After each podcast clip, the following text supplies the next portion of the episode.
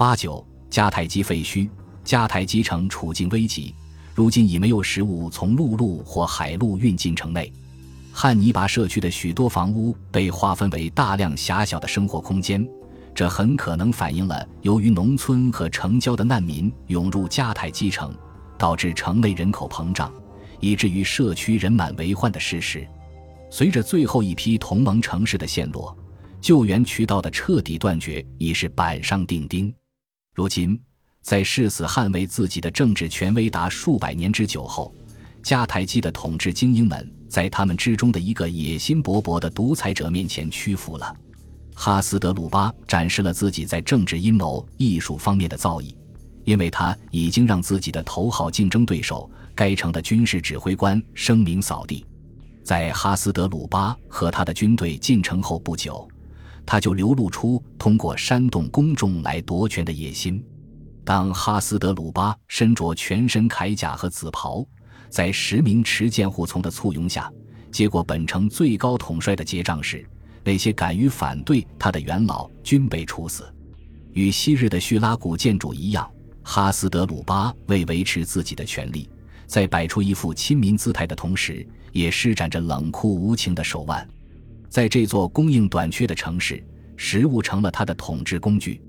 当普通公民忍饥挨饿的时候，哈斯德鲁巴举办着一场又一场的盛宴和聚会，让自己的士兵和支持者大快朵颐。他还当着城外罗马士兵的面，将罗马战俘折磨致死，从而使迦太基人别无选择，只能继续效忠于他。在这场暴行公开上演后，一切得到罗马人宽恕的机会都已不复存在了。然而，迦太基的军事建筑统治只持续了很短的时间。公元前一百四十六年春，随着西比阿集结了自己的大军，巩固了桥头堡，制服了非洲的其余地区，他终于准备发起本书开头的那场决定性的总攻了。令人惊讶的是，最负盛名的第二次布匿战争史学者波比利乌斯，竟是迦太基的这场血腥灭亡事件的目击者。波利比乌斯是希腊亚加亚联盟的高级官员，因被罗马人怀疑是马其顿的同情者。于公元前两世纪六十年代初被带往罗马，成了一名人质。在罗马时，他与西比阿埃米利阿努斯成为密友，因而得以与他的恩主一道参加了在西班牙、高卢和非洲的战事。按照波利比乌斯的说法，当西比阿望着熊熊燃烧的迦太基城的时候，他潸然泪下。随后，他独自冥想，反思着那些不可避免地走向灭亡的城市、民族、帝国和个人。反思着曾经辉煌的特洛伊城、亚述、米底亚，后来的大波斯帝国，以及离现在最近的显赫的马其顿帝国所遭受的命运，就这么苦思了许久之后，史诗中的句子自觉或不自觉地从他的嘴里脱口而出：“这一天将会到来，我们的神圣的特洛伊普里阿摩斯，以及被吃毛者普里阿摩斯统治着的人们将消亡殆尽。”在一次不经意的谈话中，西比阿被波利比乌斯问起，他说出那些话是否意有所指。波利比乌斯说：“西比阿毫不犹豫地坦诚，他指的就是自己的国家，因为当他觉得人间之事是那么变幻无常的时候，他就为祖国的命运感到担忧。”波利比乌斯把他所听到的写了下来，当然。很难弄清波利比乌斯所记录的那些话是否真的是他所听到的。然而，无论这段译文的出处为何，西比阿的眼泪都与他一手造成的迦太基那触目惊心的惨状关系不大。事实上，他的眼泪是为自己的母城罗马而流的。随着最大的对手的消亡，罗马一举成为一个世界级强权。与此同时，命运的轮回也开始转动。这一轮回最终将把罗马送进灭亡的深渊。值得注意的是，迦太基并不是唯一一座于公元前一百四十六年被罗马人毁灭的历史悠久的古代城市。就在同一年，亚加亚联盟发动了一场暴动后，一支由卢基乌斯·穆米乌斯统帅的罗马军队占领、洗劫、摧毁了大半个科林斯城。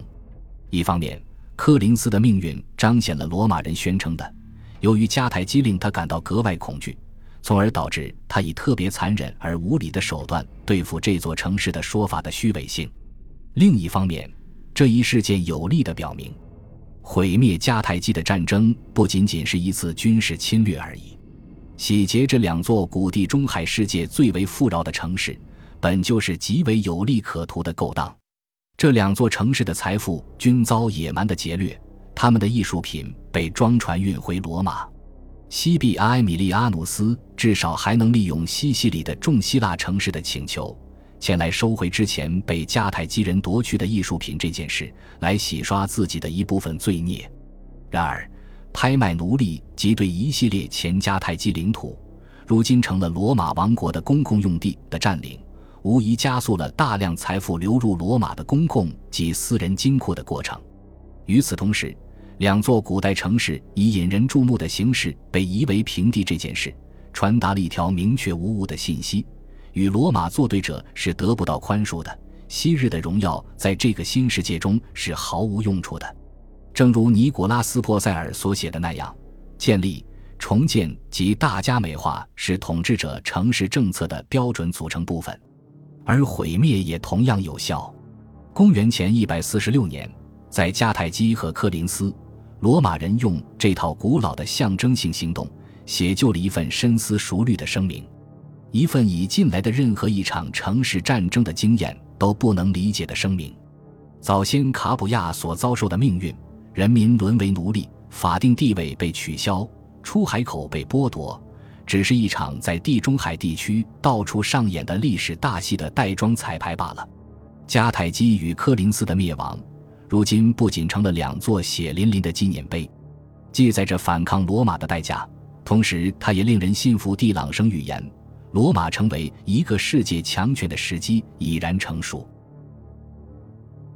本集播放完毕。感谢您的收听，喜欢请订阅加关注，主页有更多精彩内容。